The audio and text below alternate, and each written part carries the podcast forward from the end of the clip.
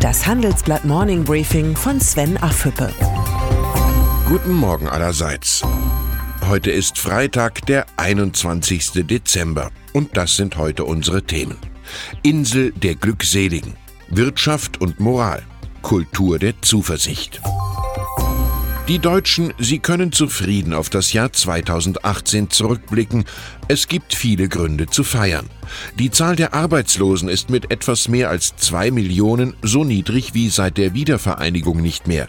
Mit 45 Millionen haben so viele Menschen wie noch nie eine sozialversicherungspflichtige Beschäftigung und der Schuldenberg schrumpft um 45 Milliarden Euro. Im Vergleich zu anderen Industrienationen wie Italien, Frankreich oder Großbritannien wirkt Deutschland wie eine Insel der Glückseligen. Das Ausland beneidet uns, doch von Stolz und Zuversicht ist hierzulande wenig zu spüren. In öffentlichen Debatten regieren Frust, Verzagtheit und Zukunftsangst.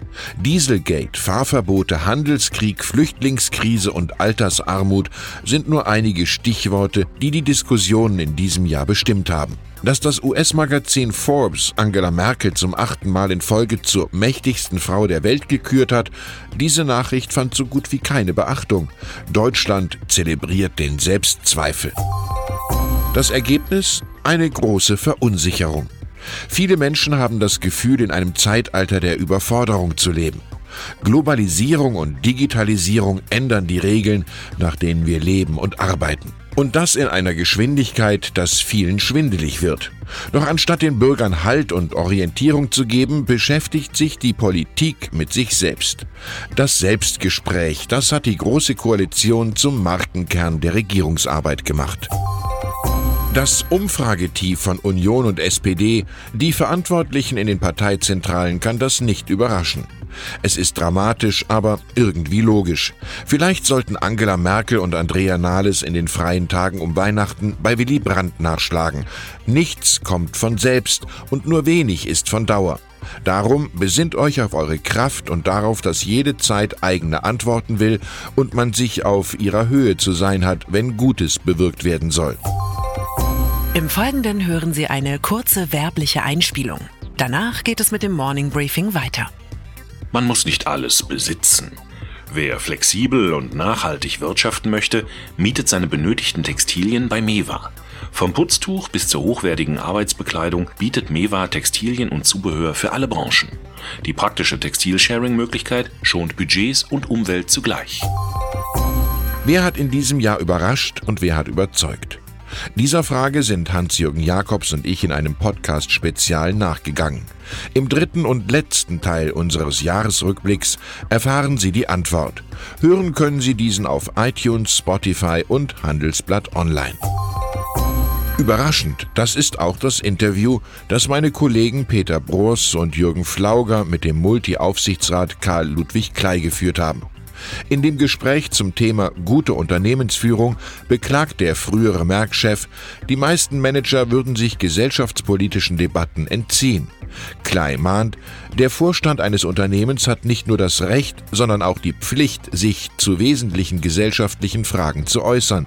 Wer das nicht tut, füllt bzw. erfüllt seinen Job nicht vollständig aus. Eine Pflichtlektüre für alle Unternehmenslenker, die nicht nur Geld verdienen wollen, sondern auch Haltung zeigen.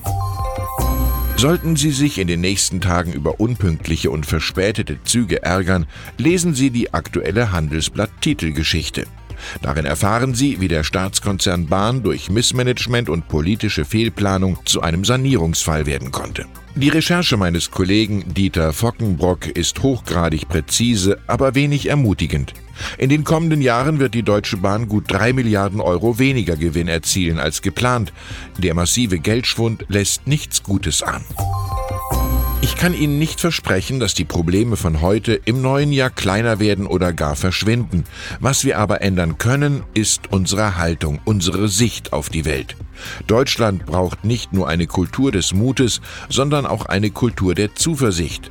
Optimismus hat keinen abnehmenden Grenznutzen. Mark Twain wusste das.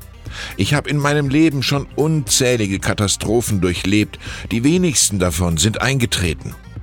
In diesem Sinne wünsche ich Ihnen ein besinnliches Weihnachtsfest und für das neue Jahr viel Kraft, Gesundheit und Zuversicht. Am 2. Januar melden wir uns wieder zurück. Herzliche Grüße, Sven Affepe. Hören Sie nun noch unsere Highlights der Woche. Die Zahl der Woche. 7,6 Millionen. So viele steuer- und abgabenfreie Minijobs gibt es derzeit in Deutschland und damit genauso viele wie vor der Einführung des Mindestlohns. Dieser sollte dabei helfen, Minijobs in sozialversicherungspflichtige Tätigkeiten zu überführen. Das Zitat der Woche kommt von Wladimir Putin. Russlands Präsident hat davor gewarnt, die Gefahr eines Atomkriegs zu unterschätzen. Die Welt werde derzeit Zeuge des Zusammenbruchs der internationalen Ordnung. Gott möge es verhindern, aber wenn es dazu kommen würde, würde dies das Ende aller Zivilisation bedeuten und vielleicht auch des Planeten. Und dann ist da noch die Persönlichkeit der Woche. Der deutsche Astronaut Alexander Gerst. Der Wissenschaftler hat am Donnerstag seine Mission nach 197 Tagen im All beendet. Er hat mit großem Abstand auf die Erde geblickt und die Welt daran teilhaben lassen.